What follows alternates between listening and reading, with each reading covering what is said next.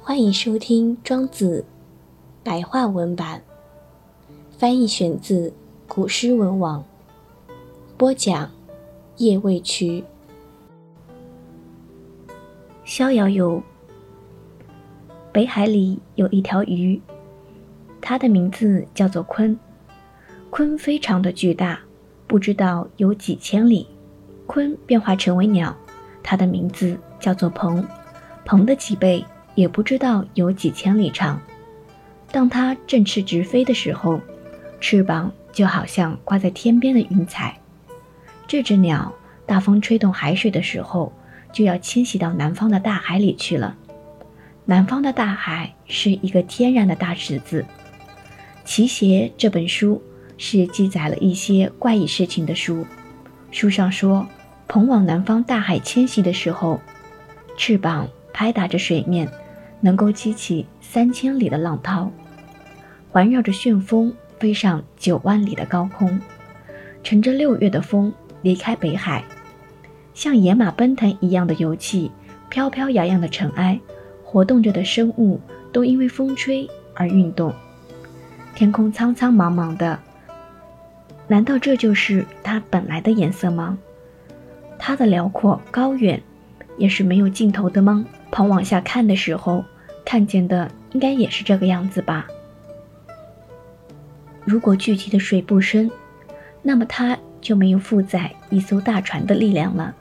在塘前低洼的地方倒上一杯水，一棵小草就能被当做一艘船。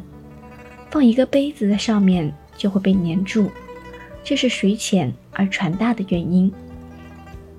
如果聚集的风不够强大的话，那么负载一个巨大的翅膀也就没有力量了，因此，鹏在九万里高空飞行，风就在它的身下了，凭借着风力，背负着青天，毫无阻挡，然后才能开始朝南飞。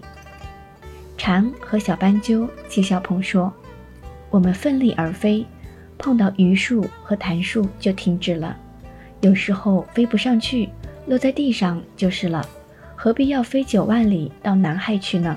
到近郊去的人，只带当天吃的三餐的粮食，回来的时候肚子还是饱饱的。到百里以外的人，要用一整夜的时间来准备干粮；到千里之外的人，要聚集三个月的粮食。蝉和小斑鸠这两只小虫，又知道什么呢？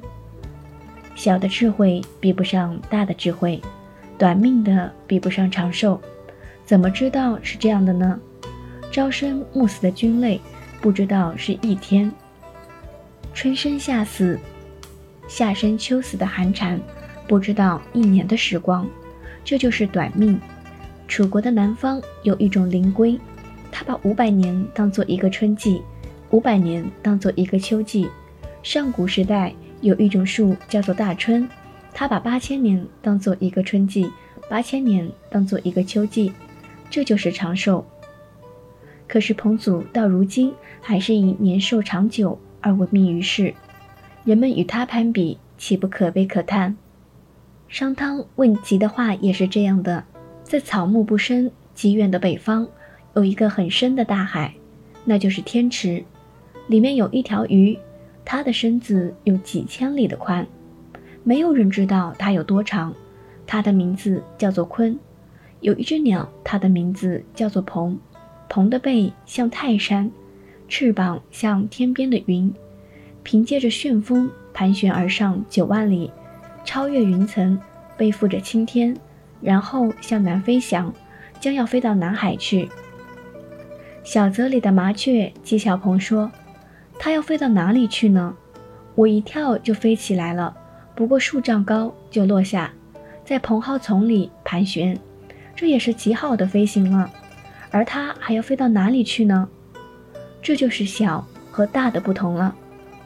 所以，那些才智能够胜任一官的职守，行为能够庇护一乡百姓的，德行能够投合一个君王心意的，能力能够取得全国信任的，他们看待自己也像上面说的那只小鸟一样，而宋仁子对这种人加以嘲笑。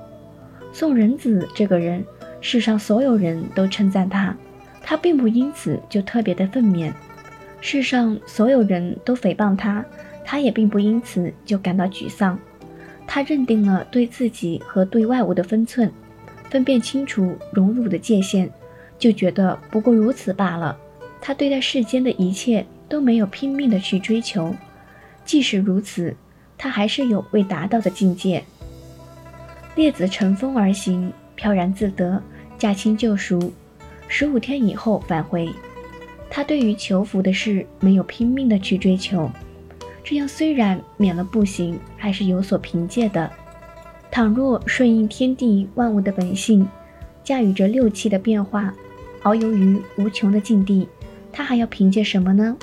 所以，修养最高的人能够任顺自然，忘掉自己；修养达到神话境界的人，无异于求功；有道德学问的圣人，无异于求名。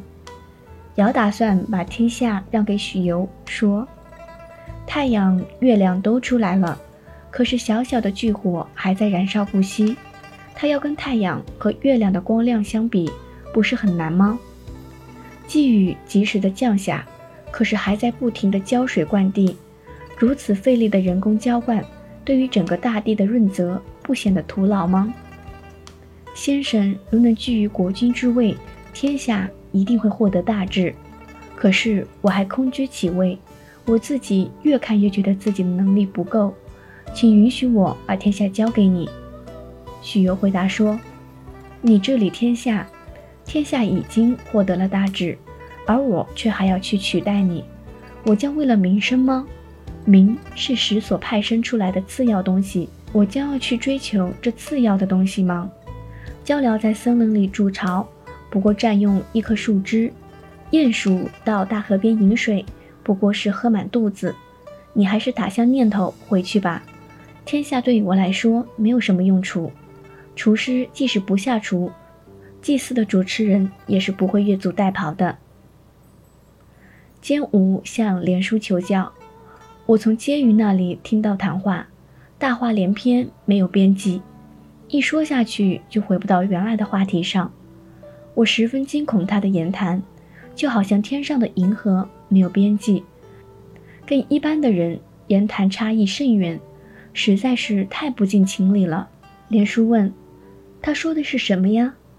简武转述道：“在遥远的孤舍山上，住着一位神人，皮肤润白的像冰雪，体态柔美如处女，不食五谷，吸清风，饮甘露，乘云气，驾飞龙。”翱翔于四海之外，他的神情那么专注，使得世间万物不受病害，年年五谷丰登。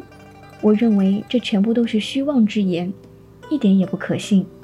连叔听后，是呀，对于瞎子没法同他欣赏花纹和色彩，对于聋子没法同他们聆听钟鼓的乐声。难道只是形骸上有虾和聋吗？思想上也有龙和虾呀？这话似乎说的就是你和坚吾呀，那位神人，他的德行与万物万事混同在一起，以此求得整个天下的治理，谁还会忙忙碌碌的把管理天下当成回事儿呢？那样的人呀，万物没有什么能伤害他的，滔天的大水不能淹没他，天下大旱使金石融化，山土焦裂，他也不会感到炙热，他所留下的尘埃。以及别谷、康夫之类的废物，也可以造出顺阳那样的圣贤人君来。他怎么会忙着管理万物，当做己任呢？有一个宋国人采购了一批帽子到越国去卖，越国人的风俗是剪断长发，身刺花纹，帽子对他们来说毫无用处。尧治理好天下的百姓，安定了海内的政局，到孤舍山上汾水的北面。去拜见四位得道的高士，不禁怅然若失，忘记了自己居于治理天下的地位。惠子对庄子说：“惠王赠送我大葫芦的种子，我将它培植起来以后，结出的果实有五担的容积。用大葫芦去盛水浆，可是它的坚固程度承受不了水的压力。把它抛开做瓢也太大了，没有什么地方可以放得下。”这个葫芦不是太大呀，我是因为它没有什么用处而砸烂了它。庄子说：“先生实在是不擅长使用大的东西呀。”宋国呢有一个善于调制不均手药物的人家，世世代代呢以漂洗思绪为职业。有个游客听说了这件事情，愿意花百金的高价购买他的药方。全家人聚集在一起商量：我们世世代代在河边漂洗思绪，所得不过数金，如今一下子就可以卖得百金，还是把药方卖给他吧。游客得到了药方，来游说吴王，正巧越国发难，吴王派他统帅军队。冬天跟越军在水上交战，大败越军，吴王割土地封赏他，能使手部皲裂。药方是同样的，有的人呢使用它获得封赏，有的人却只是靠它在漂洗思绪，这就是使用的方法不同。如今你有五担容积的大葫芦，怎么不考虑把它制成妖粥，而浮游于江湖之上，却担忧葫芦太大无处可容？看来先生，你还是心窍不通呀。惠子又对庄子说：“我有一棵大树，人们都叫它猪，它的树干却疙里疙瘩的，不符合神墨曲直的要求。它的树枝弯弯曲曲的，也不适应圆规和角尺取材的需要。虽然生在道路旁边，木匠却连看也不看。现今你的言谈大而无用，大家都会嫌弃它的。”庄子说：“先生，你没有见过野猫和黄鼠狼吗？低着身子匍匐于地，等待那些出动觅食或者游乐的小动物，一会儿东一会儿西，跳来跳去的，一会儿高一会儿低，上下窜跃，不曾想会落入猎人设下的机关，死于猎网之中。再有那犁牛，庞大的身体就像天边的云，它的本事可大了。”不过不能捕捉老鼠。如今你有这么一棵大树，却担忧它没有什么用处，怎么不把它种在什么也没有生长的地方呢？种在无边无际的旷野，悠然自得地徘徊于树旁，悠游自在地卧躺于树下。大树不会遭到刀斧的砍伐，也没有什么东西会去伤害它。虽然没有派上什么用场，可是哪里又会有什么困苦呢？